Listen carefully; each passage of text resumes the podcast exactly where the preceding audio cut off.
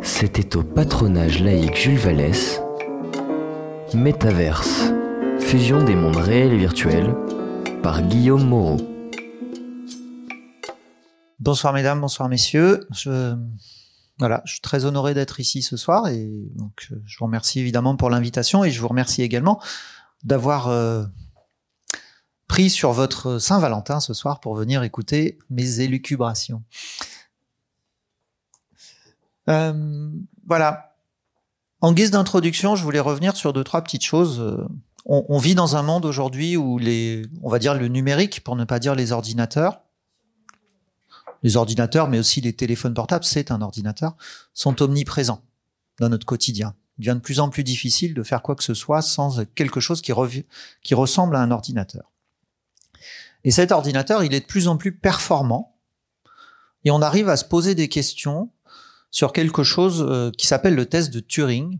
Turing étant un mathématicien anglais qui avait défini euh, l'intelligence de la machine comme étant le jour où on sera plus capable de savoir si on discute avec une machine ou est-ce qu'on discute avec un être humain.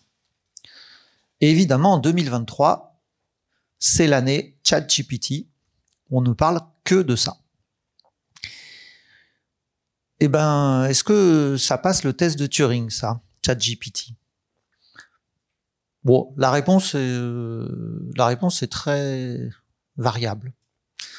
L'exemple qui est, pas lisible ici malheureusement, mais enfin, euh, voilà, il, donne les limites euh, de la chose. On a posé la question à ChatGPT est-ce qu'un œuf de vache c'est plus gros qu'un œuf d'autruche? Eh bien, je vous jure que le truc il nous démontre par A plus B que l'œuf de vache est beaucoup plus gros que l'œuf d'autruche parce que la vache est plus grosse que l'autruche. Voilà, ça c'est fait. Bon. Alors, sur une note un petit peu moins réjouissante, c'était cité dans l'intro, en 99, le film Matrix nous projetait dans un monde différent du nôtre, grâce ou à cause d'une petite connexion intracrânienne qui nous fait tous rêver et de nous projeter dans un monde qui n'était pas exactement euh, le monde qui nous fait rêver non plus. Bon, alors, j'ai parlé de Forrest Gump en 1994. Alors pourquoi je veux revenir là-dessus? Vous allez me dire, mais ça n'a rien à voir avec la réalité virtuelle, mais qu'est-ce qu'il nous raconte? Alors, bah oui et non. Parce que ça, pour moi, c'est l'exemple type du truc qui mélange le réel et le numérique, et on s'en rend pas compte. Parce que vous croyez bien que Tom Hanks, dans les années 90, quand il était encore jeune, il a serré la main Kennedy Eh ben non, tout ça c'est un montage. C'est un montage entièrement numérique qui le rend honnêtement, à part à des yeux d'experts en images de synthèse, etc., totalement indiscernable au commun des mortels. En tout cas, la résolution d'image qui est euh, celle-ci. Et donc ça, quand on vous dit citez-moi des films en images de synthèse, naturellement, les gens pensent pas à Forrest Gump. Ben pourtant, c'est un film qui en est bourré et ça se voit pas. Alors, ça se voit pas, mais par contre, il y a quand même un truc, c'est qu'ils ont mis des années, enfin des mois et des mois, des hommes en, à calculer ça. Ça se fait pas à la volée. C'est quand même ça qui fait la différence avec ce dont on va parler maintenant. Et puis, dernier exemple, euh, Minority Report, où là, on parle à la fois de réalité virtuelle, d'interface innovante, et d'intelligence artificielle. On va prédire le crime avant qu'il ne se produise. Et d'ailleurs, on se rend compte que, enfin, l'histoire du film, c'est évidemment que ça marche pas. Ça qui est intéressant. Par contre, ce qui est plus rigolo, c'est que toutes les interfaces, toute la manière de manipuler les données, les informations qu'il y a dans Minority Report, aujourd'hui, c'est à peu près euh, dans nos mœurs. Ce que permettent les écrans tactiles aujourd'hui, quelle que soit leur taille, du téléphone aux très gros écrans, ça marche. Donc c'était un petit peu pour faire une intro dans ce voilà ce monde numérique euh, qui se mélange plus ou moins bien au monde réel. Maintenant, on va rentrer un petit peu plus dans les détails. Et puis, euh, bah voilà, de quoi je vais vous parler? Je vais vous parler de réalité virtuelle, de réalité augmentée, de réalité mixte. J'essaie de définir un petit peu tout ça, de ce qu'on appelle aujourd'hui ou de ce qui s'appelle depuis fin novembre 1900, euh, 2021 et la définition de Zuckerberg, le métavers. On fera un petit point sur la technologie, entre fantasme et réalité. Euh, je reviendrai un petit peu sur la réalité augmentée, un petit peu plus parce que c'est, bah voilà, c'est mon domaine de recherche, donc c'est plus facile. Aujourd'hui, on, ne parle que de visuel, c'est quand même plus simple avec un vidéoprojecteur. Mais en fait, la réalité virtuelle, elle est capable d'adresser plus ou moins bien tous nos sens. Donc on parlera un petit peu de ce qui va au-delà du visuel. Et puis, euh, il me paraissait important de revenir sur ce qui existe, sur ce qui fonctionne. Ça fait 25 ans que je fais de la réalité virtuelle et il y a plein de choses qui marchent, qui fonctionnent aujourd'hui dans les entreprises, les grandes, les petites, dans les, dans les hôpitaux, dans les salles de cours. Donc euh, c'est important de revenir sur ce qui marche. Et puis évidemment, quelques conclusions et perspectives dont je ne vous cache pas qu'il y aura plus de questions que de réponses. Alors, réalité virtuelle, tout ça. Alors, bah, réalité virtuelle, moi, j'ai, comme je ne sais pas définir ça tout seul, j'ai demandé à des amis, pour ceux qui se souviennent, et votre et hop, vous voyez, alors vous dites, tiens, je vais aller voir euh, le, le, tombeau de Toutankhamon. Alors vous, descendez, vous descendez les marches avec votre gant. Je vous suis, mais je ouais, euh, vous, vous, vous, dites, tiens, je vais aller voir la petite chambre à droite. Hop, vous filez la petite chambre à droite. Tiens, il y a une momie qui est là, tiens. Ouais, on, fait la visite, hop. Après, vous dites, tiens, je vais aller, je vais aller voir le je vais aller voir le, le, le tombeau de tout un de tout un Alors après ça, vous dites tiens, j'allais voir des oh les jolies peintures. Oh, oh tiens un chacal. Ah. Un Osiris, un oh, oh, le plafond, tiens, je vais faire le plafond, voilà, et hop, oui, on fait la visite. Tiens, euh, j'ai soif, tiens, je vais aller me boire une petite bière, hop, vous enlevez votre gant, vous allez à votre frigo, et voilà, c'est l'avantage. Oui, ah, c'est l'avantage de voyager en numérique. En Amérique. Non, numérique. En Amérique. Non, en numérique. En Amérique. Non, c'est le Bon, j'arrête là. On pourrait euh, les écouter pendant des heures. Ça a 15 ans, ça. Hein. Et finalement, la définition, elle n'a pas beaucoup changé. Alors, excusez-moi. Donc, alors, si on est un petit peu formel, on va dire que la réalité virtuelle, ça va permettre à une personne, voire plusieurs, euh, de s'immerger, c'est-à-dire de s'immerger, c'est avoir une activité sensorielle, je reçois de l'information, motrice, je fais quelque chose, et cognitive, j'y crois, dans un monde qui est artificiel, ici qui est numérique, donc créé par un ordinateur, qui peut être totalement imaginaire, ou qui le plus souvent va être euh, une simulation, une représentation d'un certain nombre d'aspects du monde réel. en fait, pour tout ça, il y a trois notions clés. Il y a ce qu'on appelle l'immersion. L'immersion, c'est je suis dedans. Je suis dans ce monde artificiel. Alors, ne pas confondre, ça c'est la technique. Et après, il y a la présence. J'ai vraiment l'impression de participer à ce monde virtuel. Mais ça, vous allez me dire, ça existe aussi au cinéma, ça existe aussi en lisant un livre. C'est pas forcément, euh, il n'y a pas, il a pas que les ordinateurs qui vous permettent de vous immerger dans un autre monde. Après, notre question, ça va être de savoir comment on va quantifier ça. Alors, vous allez au cinéma, vous allez voir un film, vous êtes immergé dans le monde du film. Ok. La différence avec ce qu'on fait en réalité virtuelle, c'est ce qu'on appelle l'interaction c'est que non seulement on va aller dedans, entre guillemets, mais on va surtout y faire quelque chose. Quand vous allez regarder Il faut sauver le soldat Ryan, ok, vous vous sentez sur la plage en Normandie peut-être, mais vous n'avez pas d'action sur le déroulé du film. Et c'est ça qui va changer. On va interagir. Je vais me déplacer, ben ça va changer de point de vue. Je vais agir sur la suite de l'environnement, etc. Et puis le dernier mot-clé qui va nous intéresser ici, c'est temps réel. Je fais quelque chose, j'agis dans mon monde virtuel, ce monde virtuel change en retour. C'est-à-dire immédiatement. Alors immédiatement en informatique, ça n'existe pas, donc suffisamment vite pour que je me rende pas trop compte. Je résume rapidement. Bon, mais tout ça, ça existe déjà. Ça s'appelle les simulateurs. Typiquement, euh, exemple archi classique, le simulateur de vol. Et eh ben le simulateur de vol, ce qui est drôle, c'est qu'il existe depuis plus longtemps que l'ordinateur les pilotes anglais de la Seconde Guerre mondiale euh, étaient formés, alors formés, euh, on parle de pilotes de guerre formés à la va-vite et dont la durée de vie était malheureusement relativement limitée. Hein. C'est pas les chasseurs d'aujourd'hui, c'était pas les mêmes avions et c'était pas les mêmes moyens. Et euh, comment dire, je sais pas que les pilotes étaient un peu de la chair à canon, mais on les formait dans ce machin-là, qui a le mérite de s'incliner comme un avion sur trois axes, et puis qui projette un film et qui explique vaguement comment on va se servir d'un avion. C'est bien de l'immersion, hein. je me crois dans mon avion, il y a bien de l'interaction, je fais quelque chose, donc je me déplace dans l'air, et euh, le monde autour de moi réagit euh, aussi rapidement qu'un avion normal. Donc quelque part, ça vérifie la définition de réalité virtuelle. Alors pourquoi on fait de la formation en simulateur? Bah, euh, pas se voiler la face. D'abord parce que ça coûte moins cher. Deuxièmement parce que c'est beaucoup moins dangereux, en particulier avec des avions.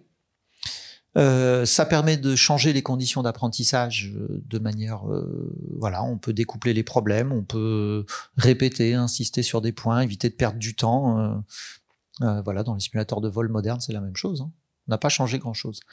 En fait, ça pose deux grandes questions, les simulateurs.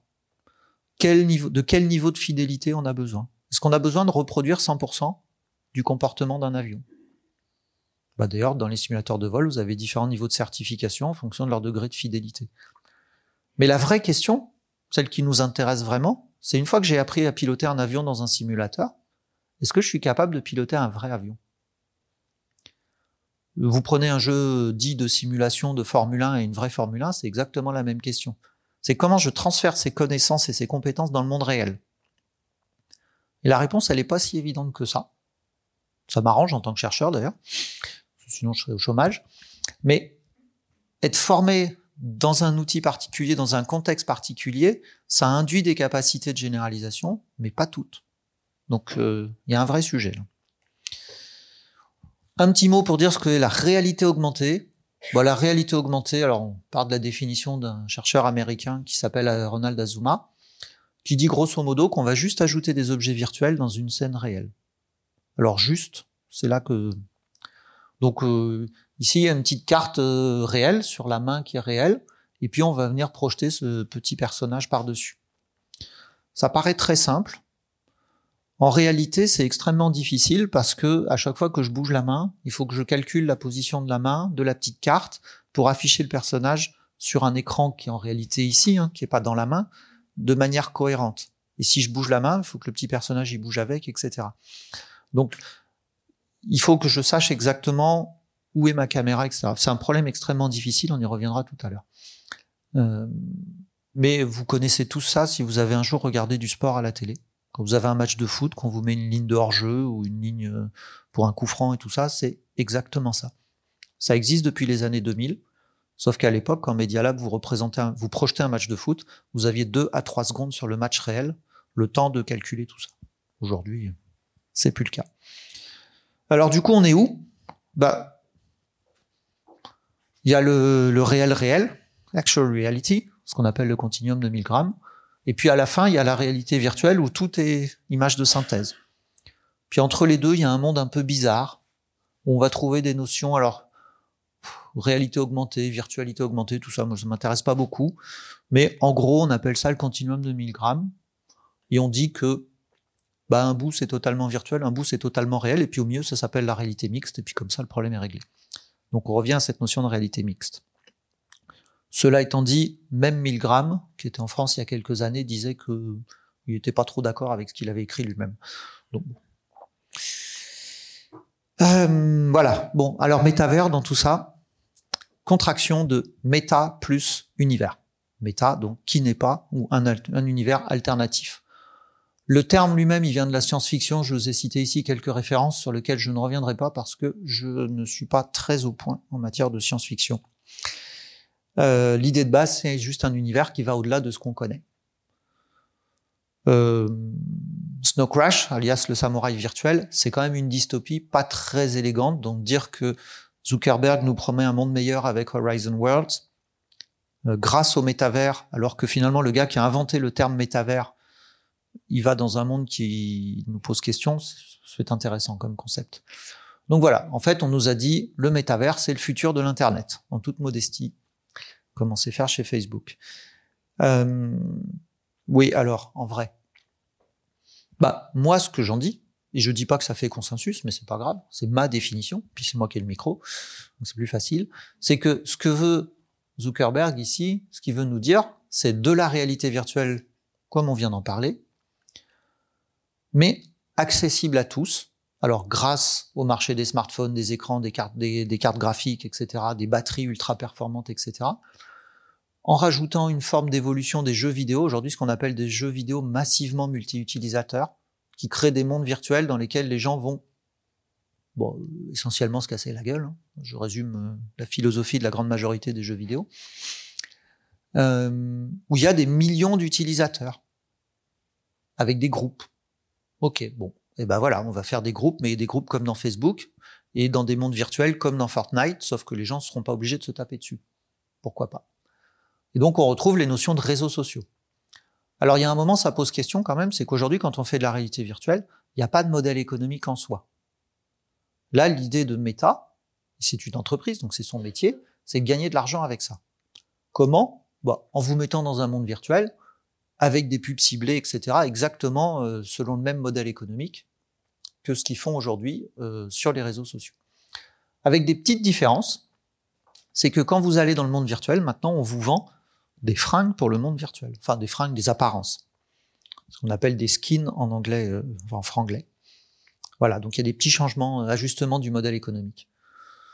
Là où c'est rigolo, c'est que tout ça existe depuis le début des années 2000 avec quelque chose qui s'appelle Second Life et qui ne subsiste aujourd'hui que euh, grâce ou à cause de l'industrie pornographique. Donc c'est un modèle qui est questionnable aussi. Enfin en même temps, dans les réseaux sociaux, ça existe aussi, on va pas se mentir. Alors, est-ce qu'il y a un ou plusieurs métavers? C'est vraiment un sujet pas très intéressant. Aujourd'hui, il y a plusieurs réseaux sociaux. Dans les réseaux sociaux, il y a plein de groupes. Mais finalement, ce qui est intéressant, c'est les petits groupes, entre guillemets, les petits groupes privés. Sinon, il n'y a pas d'échange. Vous allez, euh, vous allez voir un concert au stade avec 70 000 personnes. Vous échangez pas avec 70 000 personnes. Vous échangez avec vos amis, les gens autour de vous. Bah, finalement, les réseaux sociaux, c'est un peu pareil. C'est aussi ce qui existe dans les jeux vidéo. Quand vous avez euh, quelques centaines de millions d'utilisateurs de jeux comme Fortnite, ils sont pas tous ensemble dans la même scène. Ils sont par groupe de, je sais pas combien, 10 je crois. Euh, ils se bagarrent et puis ensuite le, le vainqueur va dans, avec le vainqueur des 10 autres, etc. Enfin, voilà, la notion de groupe, elle est euh, un petit peu particulière. Et puis après, est-ce que tout ça, ça marchera dans un seul métavers ou est-ce qu'il faudra changer de métavers pour aller acheter son billet de train versus euh, jouer un jeu vidéo? Pas tendance à dire que c'est une question très intéressante. C'est une question technique, mais il n'y a pas trop d'enjeux. Alors, où on en est en termes de technologie? Là, c'est, je rentre dans ce que je sais un peu plus. En fait, il faut quand même savoir que le premier outil technique vraiment orienté réalité virtuelle, il date de début des années 60. Ça s'appelait le Sensorama et c'était un simulateur de moto. C'était un simulateur qui stimulait les cinq sens. C'est ça qui était rigolo. Mais il n'y avait pas d'ordinateur non plus d'ailleurs. Ça consistait à faire défiler un film assis sur une moto. Oui, vous allez me dire, il y a interaction. Ah bah oui, alors attendez. Ce qui était génial, enfin l'idée de Morton Heilig, elle était géniale parce qu'il a dit, bah, quand je vais tourner le guidon à gauche, en fait, je vais, prendre un film avec, en très grand plan et je vais projeter qu'une petite partie. Et quand je vais tourner le guidon à gauche, eh ben, je vais projeter la partie gauche de l'image. Et puis quand je vais tourner à droite, je vais projeter la partie droite de l'image. Donc en fait, il ajustait le point de vue. Ouais, il a servicé juste le projecteur au guidon. Et puis, bah, pour que ça ait vraiment l'air d'une moto, il a asservi également la vitesse de défilement du film à la poignée de gaz de la moto. Hop, vous tournez, vous ouvriez les gaz de la moto, le film défilait plus vite. C'était super astucieux. Puis après, euh, puis ça a continué comme ça. Ouais, mais la moto quand même, c'est un truc. Euh, si ça pue pas l'essence, c'est pas une vieille moto, une bonne grosse moto à carbu. Donc il a ajouté quelque part en haut un, un diffuseur de gouttelettes d'essence. Et comme ça, ça puait bien comme une moto. Et puis évidemment, même chose pour le son. Il a rajouté le son et ainsi de suite. Il a construit un truc de briques et de broc comme ça, mais qui était assez extraordinaire. Euh, le premier casque de réalité virtuelle, c'est pas Oculus qui l'a créé, hein. c'est Ivan Sutherland en 1966. Alors il n'avait pas les mêmes performances que maintenant, on est d'accord, hein, mais on va y revenir justement.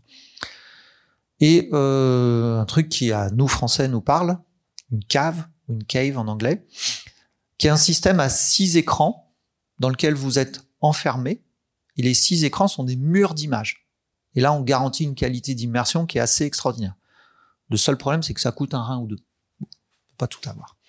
Et ça, vous voyez, la cave de Carolina Krosnera, 1991. On n'est pas exactement dans le truc le plus moderne qui soit pour l'instant. Depuis, bah, il s'est passé des choses. La Kinect, euh, en 2008, qui est le moyen le plus simple et le moins cher de faire de la capture de mouvement.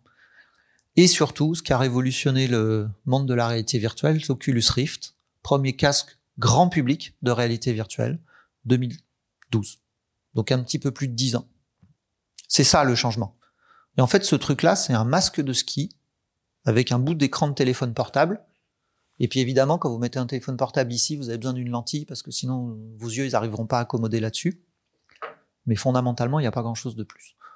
Puis dans les années 80, on avait déjà des systèmes qui permettaient de mesurer les mouvements des doigts, ce qu'on appelait des gants de données. Pour faire un petit parallèle avec ce qu'on est capable de faire nous, je voudrais juste rappeler quelques faits sur la vision humaine. Nous avons un champ visuel horizontal d'à peu près 200 degrés.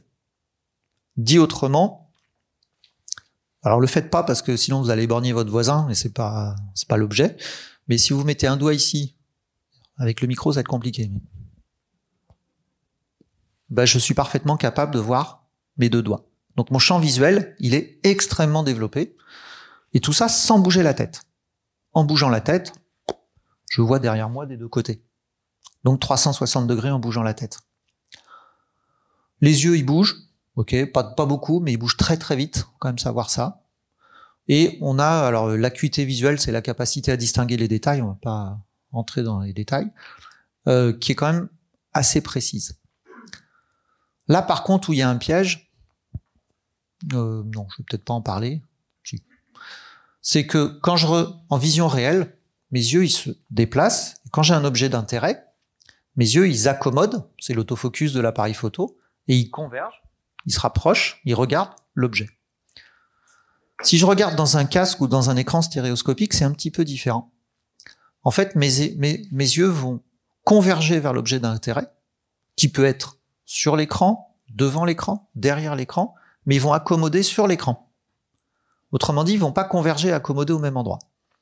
Ça, c'est extrêmement fatigant, et surtout, il y a même carrément des gens qui n'arrivent pas à le faire. On appelle le stereo blindness ou le l'aveuglement stéréoscopique, je sais pas si ça veut dire grand chose, mais c'est pas grave.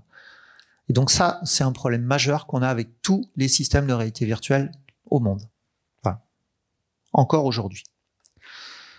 Euh, du coup, euh, pourquoi on est passé de ça à ça, finalement?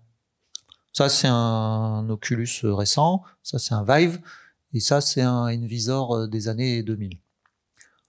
La différence entre ça et ça, ben, on va la voir. Elle est très simple. Donc un casque moderne, Vive Pro 2, champ de vision 116 degrés. On parlait de 200. Hein on n'y est pas. Par 96, on parlait de 135, c'est pas si pire. Euh, la résolution, on est à 25 pixels par degré. Il en faudrait 60 pour être à la, aux qualités de la vision humaine. Ça vaut 800 balles. Bon, 900 maintenant. Mais bon, passons. On est à peu près capable de savoir où il est, dans quelle direction il, il regarde jusqu'à 100 mètres carrés. Là où c'est vraiment intéressant, il pèse 200 grammes, il est capable de survivre 6 heures sur batterie. Il est capable de vivre sans fil d'ailleurs. Bon, accessoirement, il faut un PC, euh, etc. Il faut une liaison sans fil. Et maintenant, je vous fais la même chose avec un casque des années 2000, ceux avec lesquels on travaillait à l'époque. En l'occurrence, celui-ci, Datavisor 80. Champ de vision 110 degrés. Ah bah tiens, c'est le même. Résolution HD, bon, pas Full HD, on est à 30 pixels par degré. Il y a une erreur de calcul, hein, parce que ça me paraît bizarre. Il doit manquer. Ah non, c'est qu'il y avait deux écrans, alors que l'autre, il n'y a qu'un écran, pardon. Euh, il y a un écran pour chaque œil ici. Donc ça se voit à peu près. Là où il y a quelques petites différences quand même, vous voyez pourquoi c'était pas tout à fait accessible au commun des mortels. 24 000 dollars euh, sans les options. Alors accessoirement, 1 kilo. Je peux vous garantir. Alors, pour ceux qui ont connu les télés à tube cathodique, vous devez aussi vous souvenir que ça chauffait un peu. C'est-à-dire qu'on n'avait plus besoin de radiateur dans la pièce avec une télé cathodique par rapport à une télé euh, LCD. Et donc, le principe du tube cathodique, c'est que c'est grosso modo un tube à vide, peint au phosphore à l'avant, puis vous balancez des électrons. Comment vous balancez des électrons? Bah, Avec euh, un générateur haute tension. Donc on se mettait sur la tête un truc qui pesait un kilo, qui chauffait la pièce, et qui balançait de la très haute tension, enfin de la haute tension. C'était pas euh, d'un niveau d'ergonomie phénoménal. Il y avait un autre truc génial, qu'on appelait l'effet de la queue du cochon, c'est qu'il y avait tellement de câbles derrière que quand vous accrochiez votre, casque sur la tête et que vous tourniez la tête pour changer le point de vue, bah en général le casque restait sur place et votre tête tournait à l'intérieur du casque. C'était pas très ergonomique. L'autonomie, zéro. Il n'y avait pas de batterie. Ça pesait un kilo, il n'y avait pas de batterie. Donc tout se faisait avec des fils. Et tout ça pour dire que la révolution de la réalité virtuelle, pour moi, c'est pas les performances des casques. C'est le simple fait qu'ils soient autonomes, légers et surtout financièrement abordables. Parce que s'ils continuent à coûter 25 000 dollars, je serais probablement pas en train de vous en parler aujourd'hui. Parce que euh, voilà, les moyens de chacun ont pas non plus euh, sont pas renforcés de partout. Donc voilà, vous pouvez aujourd'hui ça un Vive Pro, enfin peut-être pas la version Pro, mais ça se trouve dans un supermarché. Il y en a chez Boulanger. Bon, il y a des casques un peu plus modernes, etc., mais c'est pas pas le sujet. Alors par contre, on a quand même d'autres euh, on a d'autres petites d'autres petites idées. Qu'est-ce qu'on va faire après? On va faire, ça c'est développé par des collègues américains, ce qu'on appelle les affichages varifocaux pour euh, résoudre ce problème d'accommodation convergence. Aujourd'hui, on fixe l'accommodation dans les casques on dit bah tiens, tu regarderas à l'infini parce que c'est ce qu'il y a de moins fatigant pour les yeux, mais du coup pour les objets proches c'est pas terrible. Alors des affichages varifocaux ça marche très bien, mais pour ça existe, hein, ça s'appelle des lunettes euh, progressives. Sauf que dans les lunettes progressives, euh, la distance focale elle est fixe, elle dépend de l'endroit où on regarde dans les lunettes. Et là ce qu'ils ont fait c'est des lentilles souples qui permettent de changer la distance d'accommodation. Bon, vous voyez, c'est pas encore totalement au point. Il y a euh, la taille de deux réfrigérateurs de matériel à côté, mais on a bon espoir. Deuxième hypothèse, ce qu'on appelle les RPD ou Retinal Projection Display, les systèmes de projection rétiniens. En fait, on vient projeter l'image directement sur la rétine. Comme ça, il n'y a pas d'accommodation. Problème réglé. Il n'y a pas d'accommodation du tout, ce qui est un autre problème cette fois. Euh, ça commence à marchouiller, c'est commercialisé euh, pour les labos au moins. Et puis, euh, dernière chose, c'est qu'après tout, euh, on peut imaginer des lentilles qui forment aujourd'hui des écrans. On a des équipes ici, enfin pas ici, non pardon, à Brest, à IMT Atlantique, qui développent ce genre de technologie. Honnêtement, c'est pas prêt, c'est pas demain que vous les aurez sur le marché, mais c'est notre métier de chercheur. Juste un petit mot en disant, euh, bah, tout ça, c'est pas la vision réelle, et ça, c'est nos activités de recherche. C'est qu'en fait, si c'est pas la vision réelle, quelles sont les différences? Alors, pourquoi on s'intéresse à caractériser ces différences? Bah, Imaginez que demain vous conceviez toute votre maison, toute, votre, toute une voiture ou je ne sais quoi en réalité virtuelle. Bon, c'est parfait, la conception est terminée.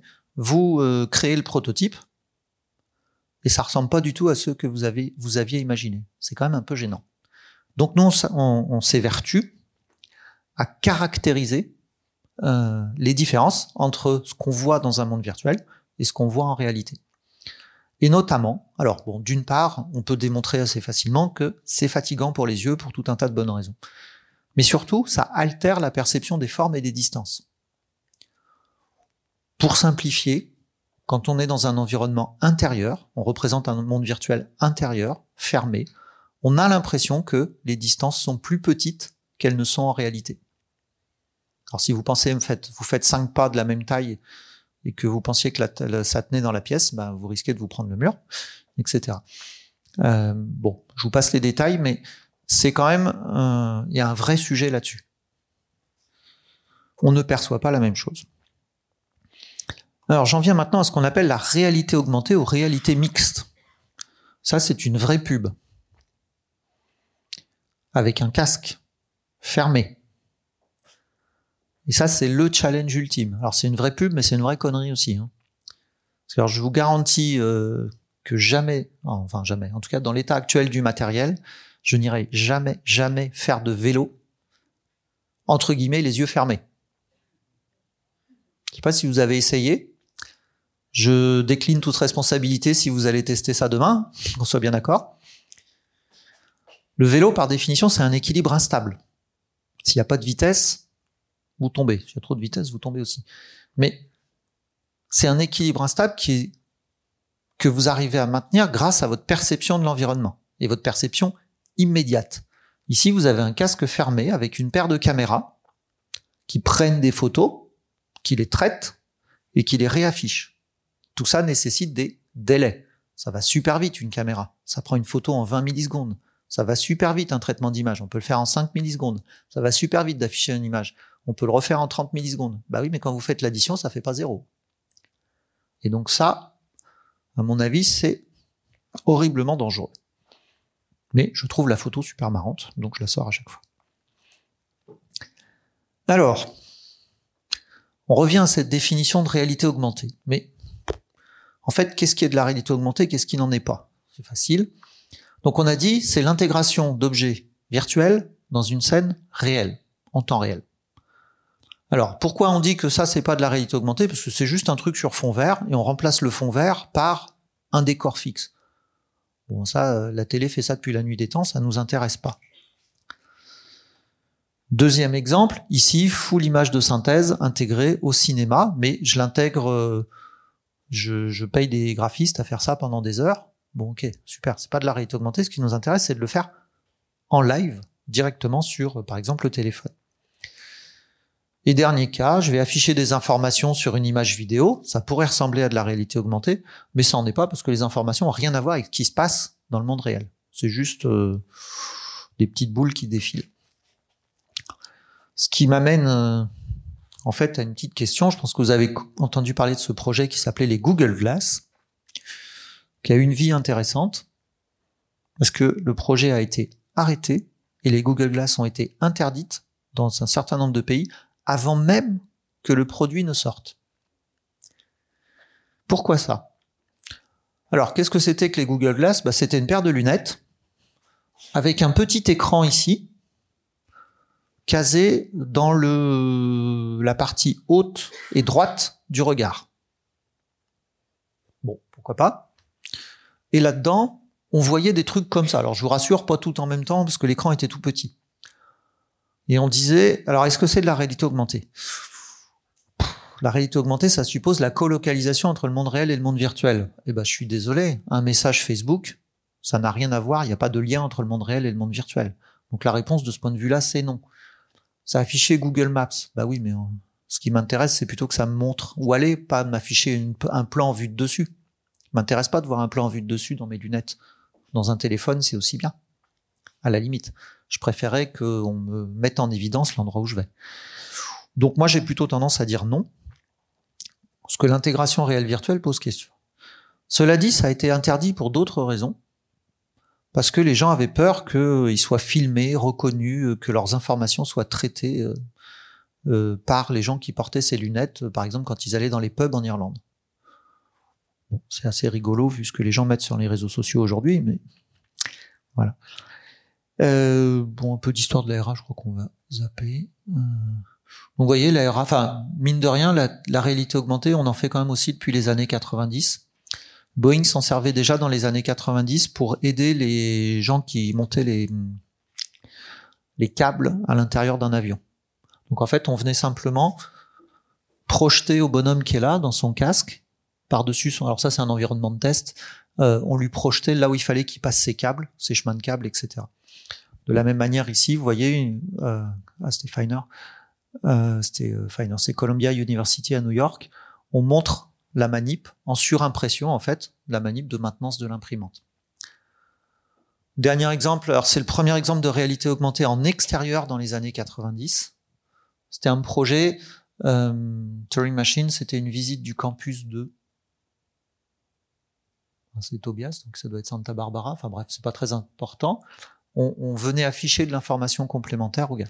Alors ce qui est intéressant, c'est qu'à l'époque, 97, il avait donc un ordinateur portable de l'époque, 5 kilos, deux batteries, et le truc blanc que vous apercevez là, c'est une antenne GPS.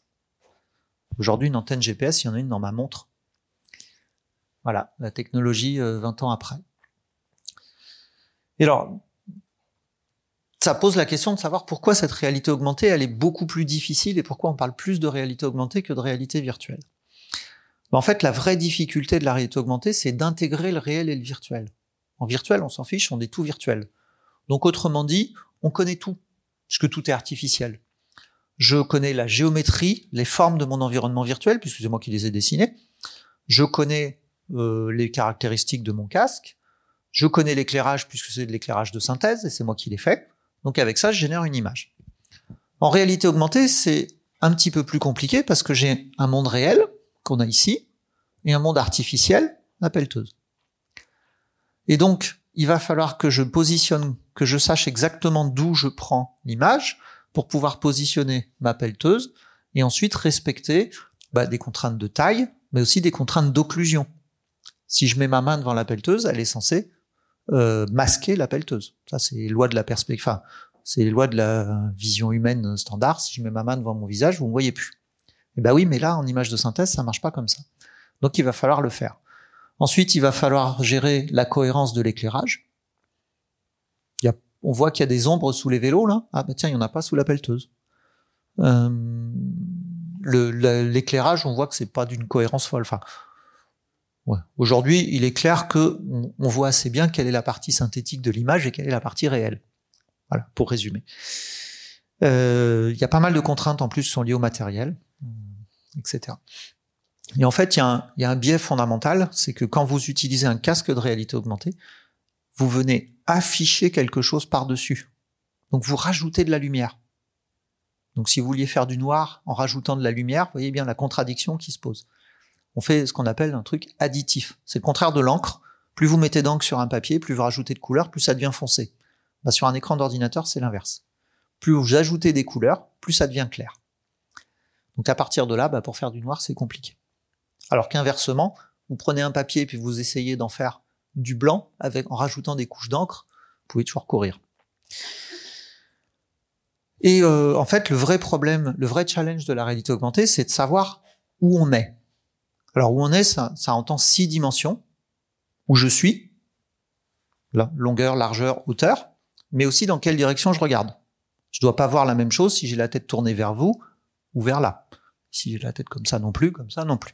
Donc il va falloir mesurer ce qu'on appelle ces trois translations et ces trois rotations.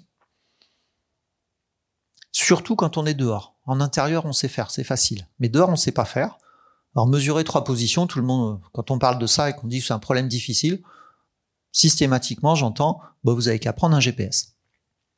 Alors, un GNSS d'ailleurs, pour être précis, pas un GPS. Ça a l'avantage de marcher tout le temps et partout dehors. Sauf que ça va me donner que trois coordonnées.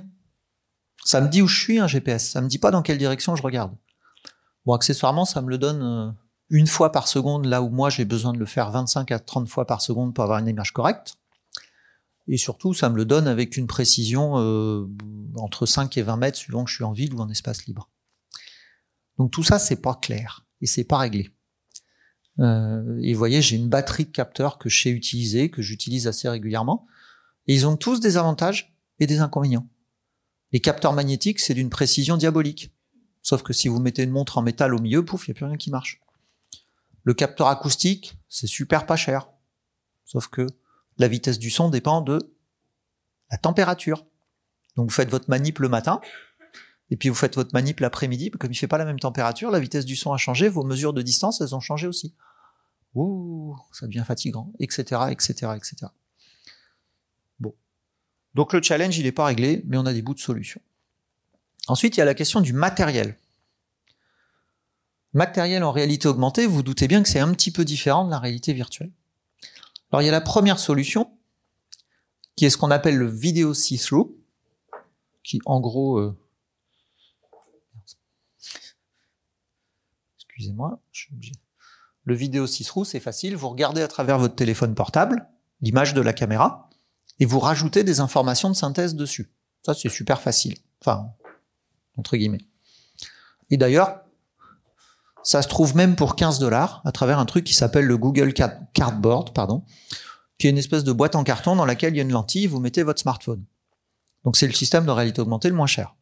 Alors bon, modulo le fait qu'il faut le téléphone portable. Hein. Les 15 dollars de la boîte à côté sont assez négligeables. Vous avez un deuxième système qui s'appelle le Specially Augmented Reality, qui consiste essentiellement à projeter des informations sur un support existant. C'est ce qui se fait à la Fête des Lumières à Lyon, c'est ce qui fait au Fête du Centenaire à Québec, mais aussi on l'utilise euh, beaucoup dans la vraie vie, notamment en médecine, pour projeter des informations sur le corps du patient, des informations non visibles, sinon ça n'a pas d'intérêt. Et puis, dernier type de technologie, bah, euh, des vraies lunettes de réalité augmentée. Vous avez euh, des verres de lunettes et au milieu des verres, vous trouvez un écran avec en général un microprojecteur ici et un miroir qui vous renvoie euh, l'image sur, le, sur les petits écrans. Donc vous voyez, vous imaginez, vu la taille des lunettes, euh, le champ de vision, il est mauvais, pour ne pas dire ridicule. Alors, si on rentre un peu dans le matériel, digne de ce nom, ce qu'on a aujourd'hui sur le marché, alors l'HoloLens 1 ou 2, c'est plutôt le 2 d'ailleurs, mais c'est pas grave. Euh, non, c'est une photo du 1, mais c'est les technos du 2, mais c'est pas grave. Euh, L'HoloLens 2, champ de vision. Alors, ce que j'entends par champ de vision, vous voyez bien, le champ, de vision est relativement important. Mais le champ de vision dans lequel vous pouvez afficher quelque chose, c'est 43 degrés par 29. Si vous vous souvenez, 200 par 135, notre champ de vision utile. On passe à 43 par 29. Autrement dit, on affiche dans une zone de notre champ de vision qui est extrêmement faible, on affiche essentiellement devant nous. On peut faire des choses quand même. Hein. La résolution graphique, c'est pas trop mal. 566 grammes, c'est plutôt supportable. Euh, pourquoi c'est plus lourd qu'un casque de réalité virtuelle? Bah Parce que ça embarque euh, une armée de capteurs. Il y a un, deux, trois, quatre, cinq. Il y a au moins cinq caméras, un magnétomètre, trois accéléromètres, euh, je sais plus quoi encore. Enfin, c'est bourré de matériel pour être capable de localiser le casque dans un environnement intérieur de 5 mètres sur 5. En fait, c'est embarqué dans le casque, on n'a plus à s'en préoccuper. C'est la première fois qu'il y a un truc comme ça qui marche. Suivant la version, euh, ça vaut entre 4 et 5 000 euros quand même, donc c'est pas encore à la portée de tout le monde. Dans les labos, ça va. Et puis, euh, bah, vidéo 6 roues, donc vous voyez, deux caméras ici, devant le casque. Et en fait, je vais prendre les deux images, les traiter, rajouter des informations de synthèse et les reprojeter à l'utilisateur. Alors c'est beaucoup plus simple en termes de localisation, il y a plein d'avantages. L'inconvénient, c'est que vous avez une vision déformée et un petit peu retardée du monde réel. Donc, par contre, on peut faire vachement plus de choses. La preuve, champ de vision 115 degrés. En fait, c'est juste un casque de réalité virtuelle sur lequel on a collé deux caméras. Un petit peu plus de choses, hein, j'exagère. Euh, il y a aussi beaucoup d'électronique et de capacité de calcul. Ça pèse quand même son petit kilo et ça vaut euh, sensiblement plus cher. Par contre, c'est le seul marque européenne dans tout ce que je vous ai cité jusque-là. En l'occurrence, c'est suédois. Et donc, si on parle d'autre chose que de la vision, euh, alors, le son, assez curieusement, c'est peu utilisé. Je ne sais pas pourquoi. C'est pas si facile que ça en a l'air. Euh, Aujourd'hui, faire une restitution sonore qui vous permet précisément de localiser la source du son, ça pour faire ça bien, ça nécessite la modélisation de ce qu'on appelle la HRTF, la fonction Head Related Transfer Function, la fonction de transfert, autrement dit, de modéliser la forme de votre oreille précise, de vos oreilles précisément. Donc ça veut dire qu'il faudrait mesurer les oreilles de chaque utilisateur pour faire un rendu sonore de qualité. On est très loin de ça. Le Dolby Surround, le 7.1, tout ça, c'est bien en deçà de ce qu'on serait capable de faire avec des HRTF. Le goût, c'est un truc assez rigolo. Parce qu'en fait, le goût, c'est un sens extrêmement basique, mais qui dépend au moins autant de l'odorat et de la vision que du reste. Les collègues japonais qui ont fait une manip assez géniale, qui consistait à manger un bol de, un bol de nouilles, nature, sur lequel on projetait, donc le gars portait un casque, et on projetait en réalité augmentée euh, un bol de ramen, mais avec un parfum différent. Eh bien, la manip montre que les gens, alors évidemment, on leur disait pas hein, que c'était la même chose. Les gens percevaient des différences de goût entre ces deux bols de nouilles, juste parce qu'on avait changé l'apparence visuelle. On n'avait absolument pas changé le goût nulle part.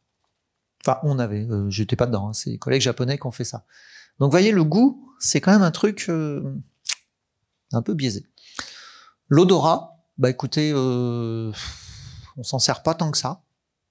On est des animaux de plus en plus urbanisés et l'odorat, on s'en sert plus beaucoup. En fait, tout ce qu'on sait faire, nous, euh, dans le milieu de la réalité virtuelle, diffuser des, des senteurs, des, soit sous forme de gouttelettes ou d'aérosols. C'est pas très performant. Le toucher, ça c'est un vrai sujet. ce qu'on appelle le sens haptique. Je touche.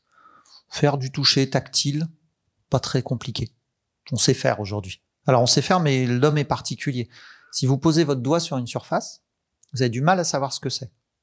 Si vous posez votre doigt sur une surface et que vous bougez, vous identifiez immédiatement ce que c'est. Vous pouvez faire ça avec toutes les surfaces autour de vous, c'est, assez compliqué. Mais en fait, notre vrai problème, il est pas là.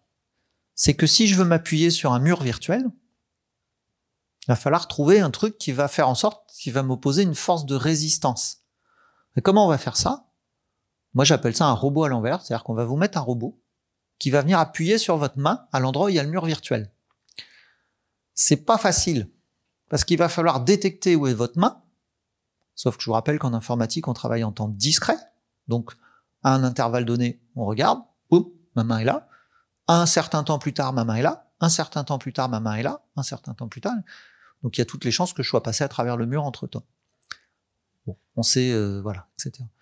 Mais alors, ce robot, on va, on va en baver pour le faire. Pourquoi?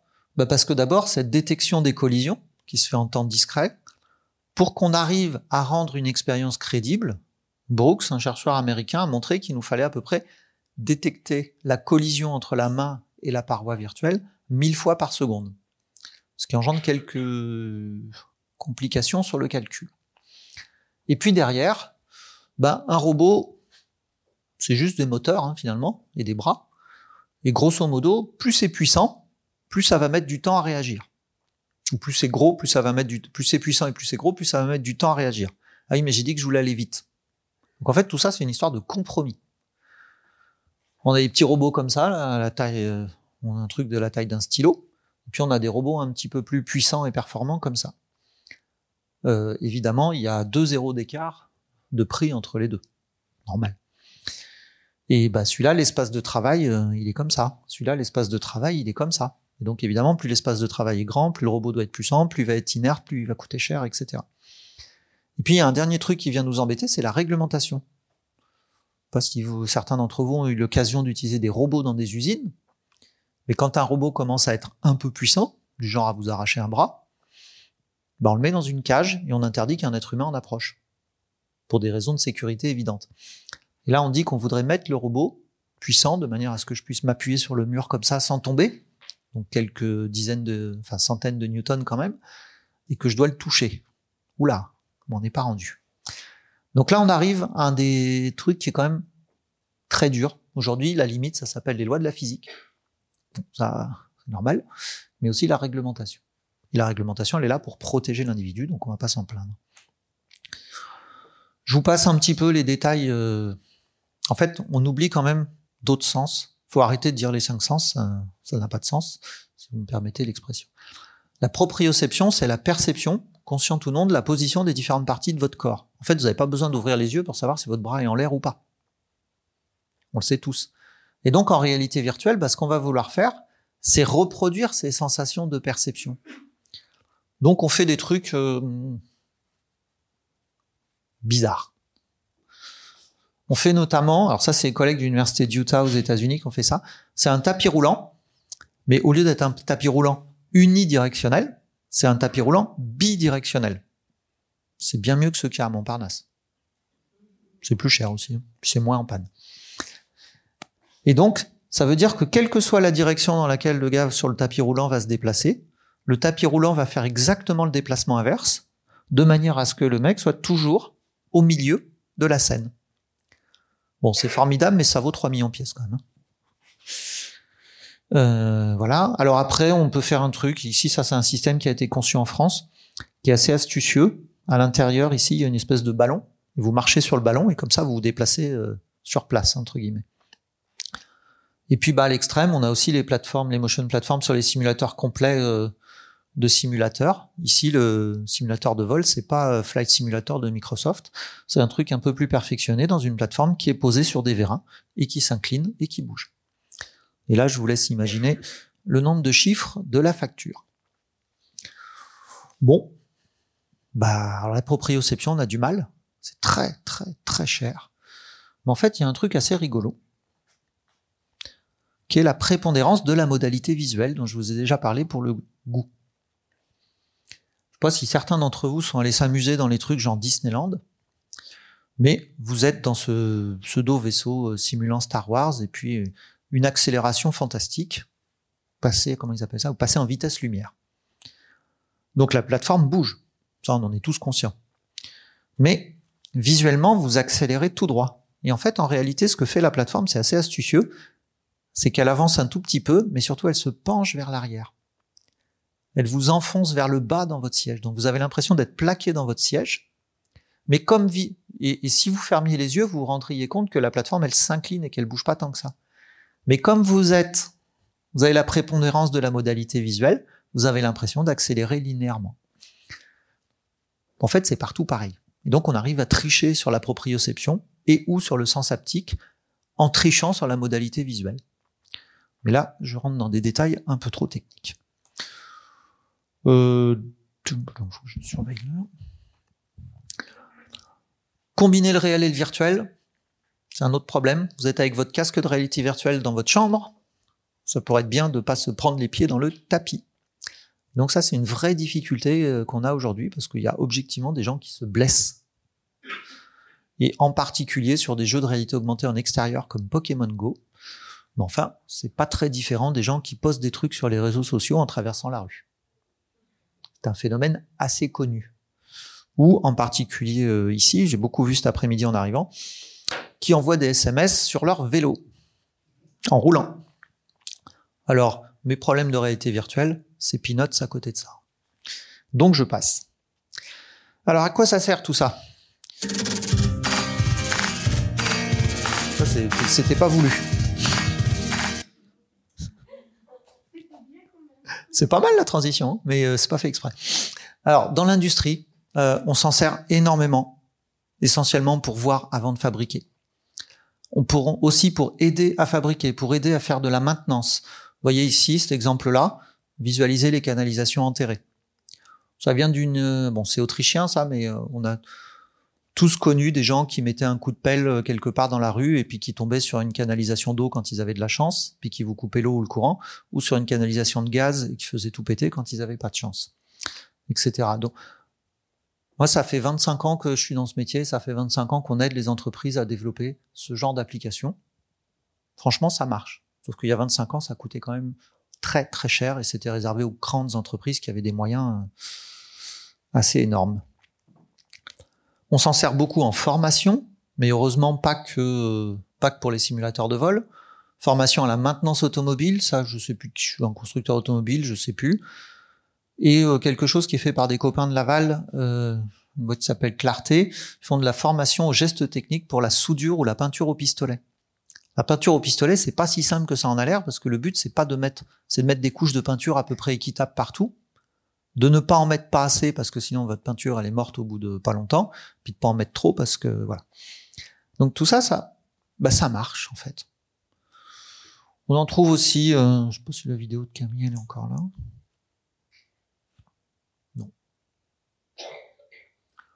Il y a plein de choses dans l'industrie du loisir. J'ai parlé des jeux vidéo, des jeux vidéo dits de simulation, euh, de notre ami Pokémon Go. Euh, vous voyez, ça c'est un exemple de bouquin en réalité augmentée qui m'a toujours amusé. C'était euh, une étudiante de l'université de Lausanne qui avait fait ça à l'époque. Donc à partir d'un livre fixe sur l'écran ou sur le casque, ça revient au même, fait apparaître et vivre des personnages. C'était plutôt sympa. Après, euh, bah voilà, aujourd'hui en matière de jeux vidéo euh, ou d'art, c'est comme avant, c'est juste un moyen d'accès supplémentaire. C'est l'artiste derrière qui compte, c'est pas euh, pas le moyen technique. Tourisme et visites virtuelles. Les visites virtuelles, ça se développe à une vitesse assez fantastique, mais c'est quand même pas la même chose en vrai, en réalité virtuelle ou sur un écran d'ordinateur. C'est une gradation de l'expérience. C'est une expérience dégradée. C'est beaucoup moins bien qu'en vrai. Encore que. Euh, donc qu'est-ce qu'on peut voir? Le passé, l'archéologie évidemment. On peut voir des hypothèses. Il y a plein de choses que les archéologues ne savent pas. C'est difficile de visualiser des hypothèses sur un terrain vague. Avec un casque de réalité virtuelle, c'est plus facile. Euh, des choses qui existent mais où il est compliqué d'aller. Kéops, Khéops aujourd'hui, euh, aller en Égypte, bon, ça peut être dangereux. Accessoirement, ça a un coût écologique euh, intéressant également. La grotte de Lascaux, on en est à la énième reproduction, puis on les ferme au fur et à mesure parce qu'on les abîme. Euh, quelque chose qu'on avait fait, alors Chambord, c'était la vidéo qu'il y avait là. On avait fait une expérience de réalité augmentée collective avec l'océarium du Croisic. Et puis on peut voir aussi ce qui n'existe pas encore, l'architecture, l'urbanisme futur. Voilà. Et on peut aussi changer notre représentation de nous, j'y reviendrai tout à l'heure. Alors, juste passer à la suite. Hop, pardon. On fait aussi plein de choses en matière de marketing. En gros, l'idée, c'est qu'on peut pouvoir un jour, peut-être, développer le commerce en ligne de manière un peu plus intelligente. J'ai un exemple que j'adore. Ça, ça vient d'une boutique euh, d'essai de, de vêtements en ligne, ou soi-disant en essai en ligne. Donc vous voyez la nana avec sa webcam, et derrière elle met un t-shirt qui est entièrement rigide et qui est fixe. Et donc si elle pesait euh, 10 kilos de moins ou 10 kilos de plus, bah, le t-shirt ferait la même taille et s'adapterait de la même manière à son corps. Ce qui en fait veut dire que c'est pas de l'essayage en ligne, c'est juste la superposition d'un bout de t-shirt rigide avec la webcam. Ça n'a aucun intérêt pour résumer. Mais on peut imaginer un jour, et euh, chez Amazon notamment ils y travaillent, où la forme du vêtement va s'adapter à la forme du corps qu'on aura détecté sur la caméra et ça vous permettra d'essayer vraiment un truc en ligne. Deuxième exemple, ça c'est Monsieur Ikea, pour ne pas le citer, qui permet de visualiser un canapé dans sa future, alors c'est la version précédente, mais c'est pas grave, dans sa future maison. Alors ça suppose quand même que la maison soit vide, parce qu'aujourd'hui il s'est ajouté des canapés, mais il sait pas enlever le mobilier existant. Et il y a des idées euh, plus ou moins iconoclastes. Truc que j'ai trouvé un jour dans Ouest France, donc le journal local euh, breton, où un médecin proposait à ses patientes d'essayer leur future poitrine. C'est totalement bidon, au sens où il appelle ça de la réalité augmentée. Donc voyez, la dame a un casque et voici ce qu'elle voit. Alors mesdames, je ne sais pas si vous voyez votre poitrine comme ça, avec un, en regardant devant vous, mais j'ai quand même un doute. Donc bon, il y a un problème. Non, mais après, en termes d'appropriation du corps, ça pose un peu question quand même. Euh, accessoirement, on se voit en double, mais c'est un détail. Euh, Est-ce que non, j'ai pas trop le temps. Ça, c'est un. Ouais, allez, je vais montrer le début. J'ai plus le son. Consommation a un regard maintenant vers le futur. Pour mieux vendre leurs produits, fabricants et grands distributeurs s'appuient de plus en plus sur les technologies modernes. Blanchet, Jean-Yves May. On s'y croirait et c'est là tout le but de la manœuvre. Cette jeune fille pousse son chariot. Je vais couper le sifflet. Euh, C'était un supermarché virtuel qu'on avait monté pour une boîte qui faisait des études de marketing et testait des, testait des packaging. C'est dans la bibliothèque de l'école des mines de Paris. Vous voyez, un décor tout à fait supermarché. Ça date de 1999, ça. Donc c'est dire si c'est pas non plus euh, exactement super récent. D'ailleurs, graphiquement, ça commence à dater un peu.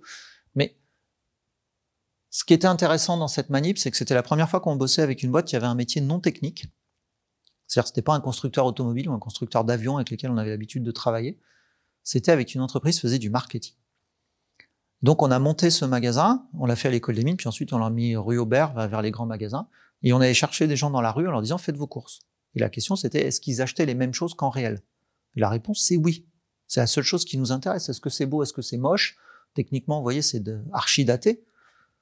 Et les, quand on a des commentaires libres, c'était mais euh, pourquoi il n'y a pas le café machin que j'achète d'habitude? Ah, bah, on n'a pas tout scanné non plus. Mais... Donc euh, voilà, ça, ça fonctionne depuis les années 2000 et ça existe toujours. Il y a plein d'applications médicales dédiées aux praticiens, chirurgiens notamment. Là, on se trouve sur euh, la planification d'opération, la répétition d'opération, l'aide pendant l'opération, mais aussi à l'organisation non technique du bloc opératoire. Où est-ce qu'on va mettre les gens dans un bloc opératoire? Il n'y a pas beaucoup de place, il y a beaucoup de monde. Donc organiser les flux des gens qui vont et qui viennent chercher du matériel, etc. Pour pas gêner le chirurgien, notamment. Mais on a aussi des choses qui sont dédiées aux patients.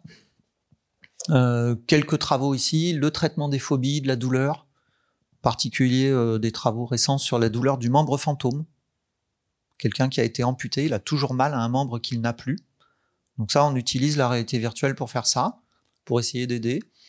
Euh, voilà, les, travaux d'Anne-Laure Guinet, qui aider des patients victimes de paralysie cérébrale à remarcher à travers une espèce de gamification de la chose. Nous, on a des travaux pour des patients Alzheimer pour les aider à trouver leur chemin, etc. Là, par contre, c'est quand même le message qu'on passe ici, c'est essayer de permettre à une population qui est quand même importante, en France notamment, mais pas que, euh, d'accéder à des choses qui leur sont aujourd'hui refusées, soit parce qu'ils souffrent de handicap, soit parce qu'ils ont des pertes de certains sens euh, ou des limitations de certains sens. Euh, mais alors ça peut être à la fois sensoriel, mais ça peut être aussi moteur, ça peut être aussi cognitif. Quand on travaille avec des patients Alzheimer, ils savent traverser une rue. Un petit peu plus de mal à savoir où ils vont une fois qu'ils ont traversé la rue. Vous voyez, c'est pas au même niveau euh, de déficience cérébrale que ça se pose. Et puis, dernier aspect, c'est qu'on peut aussi faire prendre conscience du handicap aux autres. Une collègue qui a développé une application qui permet de voir les conséquences de la DMLA, la dégénérescence maculaire liée à l'âge, donc les tâches qu'on a dans le champ de vision, pour faire prendre conscience aux gens que c'était pas si facile de vivre avec ça. Donc c'est important parce que c'est un média potentiellement inclusif et pas exclusif, j'y reviendrai. Donc en guise de conclusion, je voudrais quand même rappeler un truc, parce que là j'ai fait l'avocat de la réalité virtuelle, maintenant je quand même poser quelques limites. Euh, j'ai fait partie d'un groupe de travail de l'ANSES, donc l'agence de la sécurité sanitaire, qui a étudié les conséquences et les effets néfastes de la réalité virtuelle. Il y en a, c'est pas la peine de se leurrer. Le premier, alors il y a des degrés divers. Le premier et le plus important, c'est ce qu'on appelle la cybercinétose. Grosso modo, c'est le mal des transports. Voilà. En termes de symptômes, en termes de causes, il y a un certain nombre de causes plus ou moins communes. Quelques petits effets beaucoup plus rares, la décoordination sensorimotrice, l'habileté manuelle, etc. Quand vous sortez d'une expérience de réalité virtuelle, il arrive, là on n'est pas sur un effet fréquent, on est sur un effet rare mais existant, que on soit un peu perdu et on soit un peu euh, Bon, ok beaucoup plus important, mais en même temps euh, non traité par ailleurs, les écrans. Les écrans sont nocifs pour les yeux. Et en particulier, ils sont nocifs pour le système visuel des enfants, qui est en développement jusqu'à environ 20 ans. Et ça, que l'écran il soit dans un casque ou qu'il soit toute la journée avec un au bout d'un ado, c'est pareil. Un écran, c'est dangereux, ça émet de la lumière bleue. Euh, et euh, éventuellement avec des fréquences euh, compliquées pour les LED. Voilà, donc ça c'est ce qui est avéré. Après, il y a un certain nombre de choses sur lesquelles on a des indices, des idées, et sur lesquelles on essaie d'étudier un petit peu plus avant, etc. et puis, il y a une question sur laquelle je reviendrai, qui est quand je me représente moi, qu'est-ce que j'en comprends et qu'est-ce que j'en fais Derrière les limites physiologiques, il y a la notion de responsabilité. Avant, on parlait de réalité virtuelle, le monde virtuel. On parlait du monde réel et du monde virtuel. Le monde virtuel, c'était celui des jeux vidéo. Grosso modo, il euh, n'y a pas beaucoup de lois. C'est quand même, euh, hein, ce que je disais tout à l'heure, la grande majorité des jeux vidéo, c'est quand même tue ton voisin. Et plus si affinité. Dans la vraie vie, c'est moins autorisé. Donc il y a quand même, mais pour autant, on voit bien que la loi s'applique. On a euh, tous entendu parler d'un certain nombre de cas de cyberharcèlement, y compris dans un monde des jeux vidéo qui était encore il y a quelques années un, jeu, un milieu extrêmement masculin et extrêmement sexiste. Ça change plus ou moins doucement. Bah oui, mais en cas de harcèlement, que ce soit dans les réseaux sociaux ou dans les jeux, la loi s'applique. Le harcèlement, les fake news. Bon, on est d'accord que la performance du contrôle est discutable. Aujourd'hui, euh, vous pouvez poster n'importe quelle ânerie néo-nazie sur Facebook, euh, risque de rester un certain temps en ligne. Hein.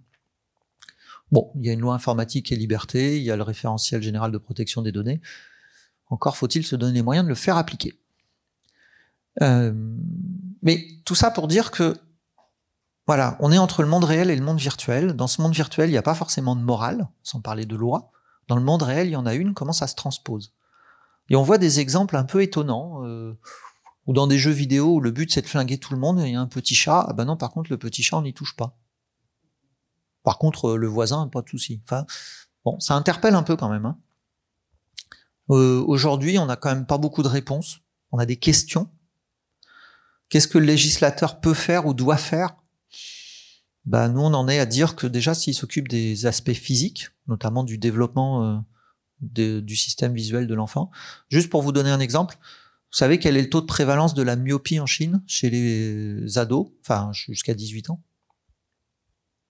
C'est plus de 95%.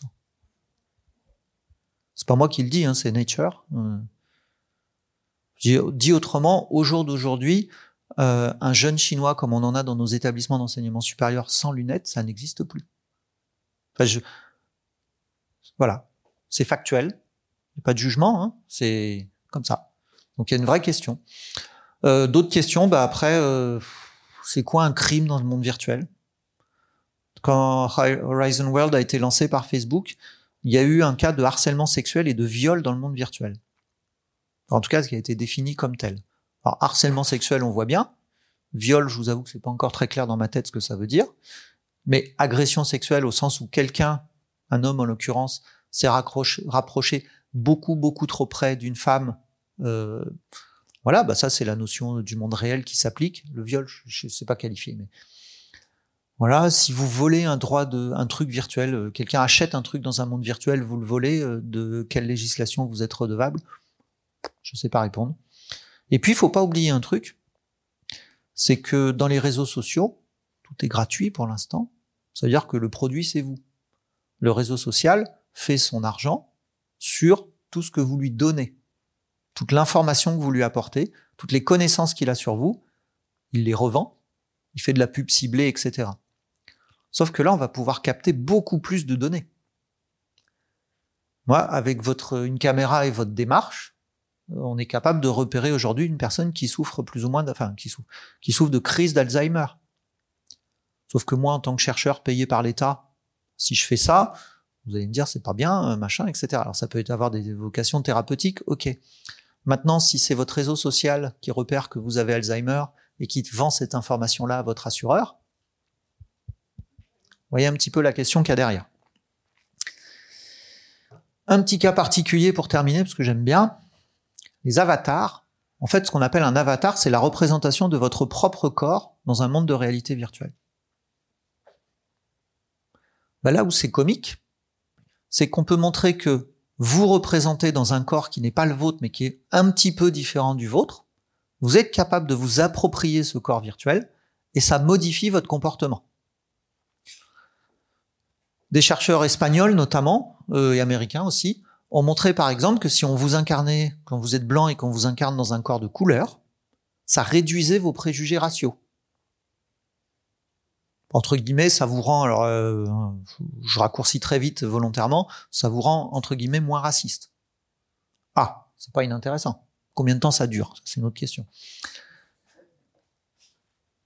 Exemple, euh, Constantina Kilkenny elle avait fait un truc où elle vous incarnait comme ça dans des corps de couleurs différentes.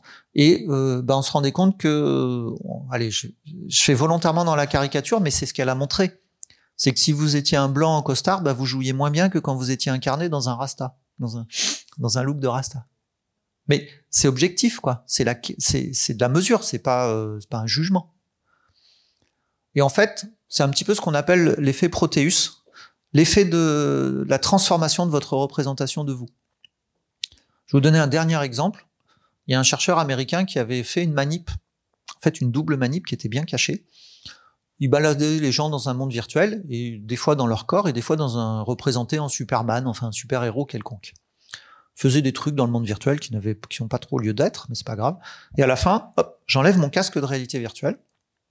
Et le chercheur fait, malencontreusement, mais avec chaque euh, participant, tomber son pot de crayon.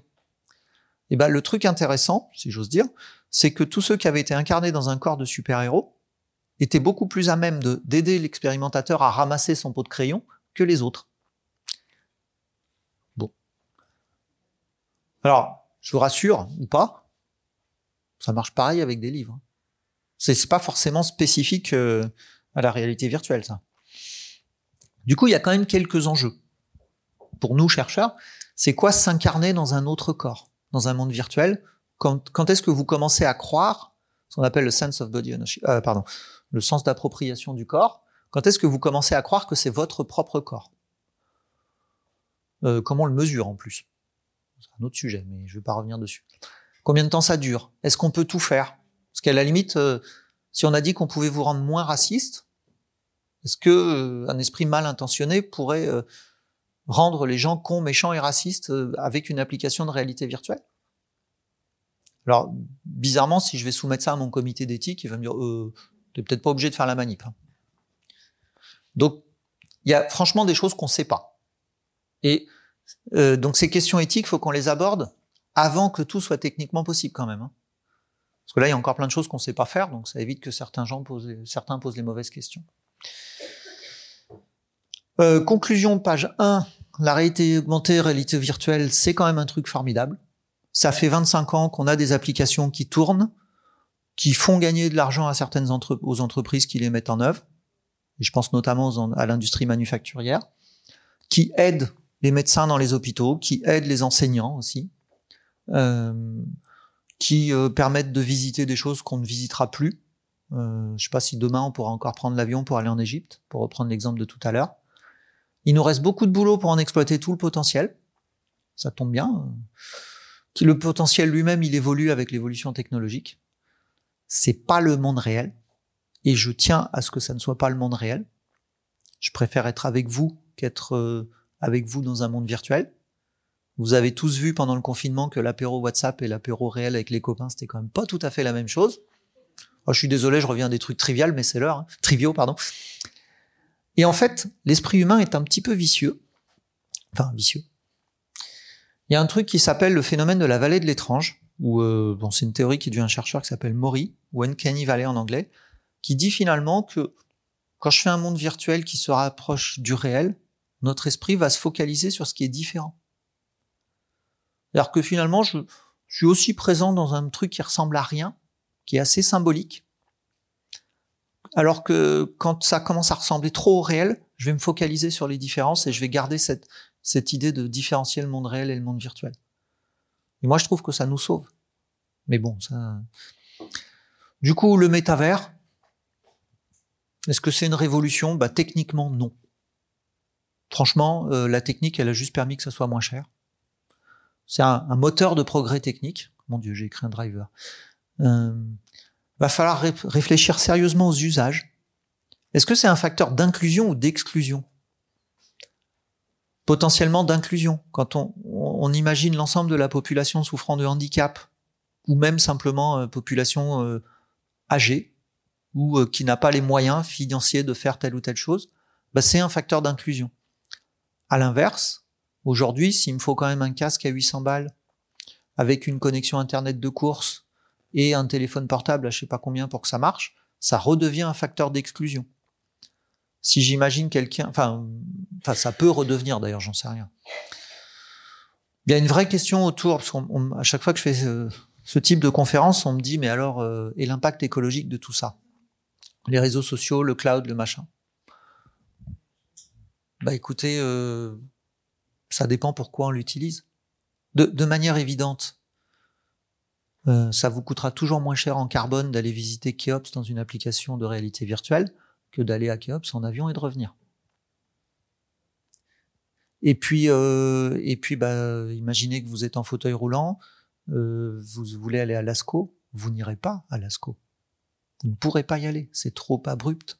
Donc, ça, ouvre le champ des possibles quand même. hein.